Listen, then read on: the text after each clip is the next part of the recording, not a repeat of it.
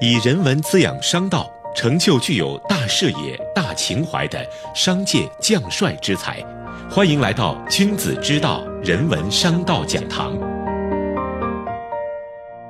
本节目由复旦大学 EMBA 和第一财经广播联合制作播出。群体的命运在很大程度上是由权力结构设定的，国家、市场、社会与家庭。是命运的主要塑造者，命运的政治学追问的是一个最基本的正义问题：如果我们的命运具有某种外部性，那么我们应该做什么呢？本期节目，复旦大学国际关系与公共事务学院副院长熊毅涵教授来为我们解惑：中产阶级如何逃脱内卷的魔咒？题目是：为什么中国的中产阶级更焦虑？我是声音转述人杨申。为什么中产阶级更倾向于相信阶层固化呢？阶层固化是非常流行的概念，谁最关注呢？中产最关注。中产对于阶层固化有一种执念，关于阶层固化的文章转得最凶的就是中产阶级，农民工压根儿不关心。其实这个概念从学术上是没有办法度量的。所谓阶层固化，是不是阶层完全不流动呢？肯定不是，除非禁止阶层之间通婚，禁止通过个人的努力改变你的生活，改变你的阶级。确实，现在社会流动在变慢，这是不是阶层固化呢？很难说。按照这个标准，全世界都在阶层固化。只要这个社会是趋于稳定的，它一定是社会流动性减速。稳定的社会里，父母的优势在一定程度上被传递，包括智商，包括个人的素养、社会资源、财产、社会关系网络，这些东西都属于被继承。除非出台一个法律说这些东西不可以继承，事实上不可能的。所有的社会都在趋缓。美国人讲美国梦处于危机当中，也是这个意思。社会的流动方式有两种，一是短程社会流动，一是长程社会流动。长程的社会流动大家很关注，这虽然很令人瞩目，但是因为人数太少，对于社会结构的影响是很小的。另外一个就是短程的社会流动，从农民变成一个工人，从工人变成科长、车间主任。这种流动距离比较短，大家一般不关注，但是对于社会结构有很大影响。一个社会要从金字塔的结构变成橄榄形的社会，变成中产为主的社会，就需要有更多的蓝领变成白领，工人变成中产。虽然它的距离不是很远，但因为规模巨大，所以它对于社会结构的影响是非常大的，可以重塑我们的社会结构。我们讲阶层固化的时候，往往是忽略了短程的流动。为什么中产作为一个既得利益者，对于阶层固化特别敏感呢？一个是地位错觉，就是主观和客观上对于自己处在什么样的社会阶层位置的偏差。农民工对于自己的地位感知会偏高，因为他对照的对象是自己村里那些亲戚朋友。中产则倾向于低估。他们比较的对象是城市的朋友，或者研究生的同学，或者自己的直接上司。低估使得他对于所谓的阶层固化特别敏感。在观念层面，中产认同社会流动；在现实层面，又担心自己成为社会流动的受损者。他们对于社会流动有一种抽象的认同，认为社会流动代表着社会充满活力、向上、积极。但你一旦问他愿不愿意农民工子女和自己的子女同校同班，尤其是成为自己子女的同桌，他们的回答都是趋于否定的。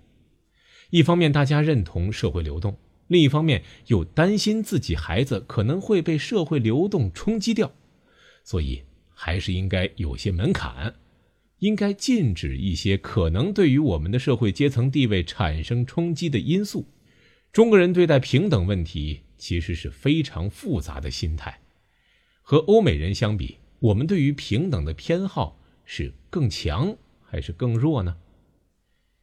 一个有趣的例子：美国感恩节期间，由于品牌的折扣很大，顶级品牌价格和二线的品牌价格差会缩得很小，最小的时候可能仅仅是一百美元的差距。那时候你会发现，这个折扣力度对于中国人和美国人的刺激作用是不一样的。中国人纷纷去买一线品牌，多花一百美金消费升级，这等好事上哪儿找？中国人非常的积极购买，但是很多白人中产不为所动，难道是因为他们数学不好？我跟他们聊，美国人会说，呃，不是买不起，而是我买了以后，同事会认为我升值了，在他们看来。你的服装如果和你的老板是一样的，这是愉悦的、不可接受的。但是中国人不然，最基层的员工都可以穿名牌服装，自己开心就行了。中国人其实有非常强的平等主义倾向的，我们很早就没有贵族社会了，但是与此同时，我们的特权观念也很强。一方面，对于平等有非常强的诉求。但同时特别能够容忍特权，所以，我们是一个矛盾的综合体，渴望平等，也渴望特权。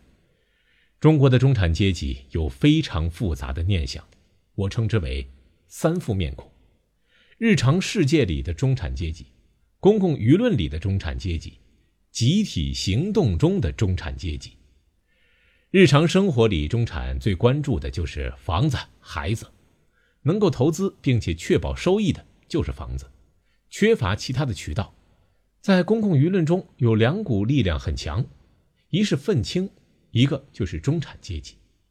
中产特别希望中国体制保持稳定，他们是主流媒体的主要受众，他们的价值观和社会态度基本上就是主导了整个舆论。主流媒体就是为中产生产新闻。中产对于很多涉及到自身财产安全的事儿，行动是很积极的。意识形态上，中产整体偏保守，会跟国家共享很多意识形态。他们对待钉子户的态度比政府还要不友好，因为这些人不拆迁，影响了整个片区的生活品质、档次和房产升值。但是中产也经常把自己的利益放在神圣不可侵犯的地位。杨浦某个小区里面曾经有一个闲置的物业，后来呢被养老院盘下来了。这些小区居民打标语说：“死人院滚出去！”因为老人经常过世，晦气，会影响小区的房价。这种对于养老院极度不友好的态度，在全世界都很难看到。怎么打破中产焦虑呢？需要营造多元的价值观。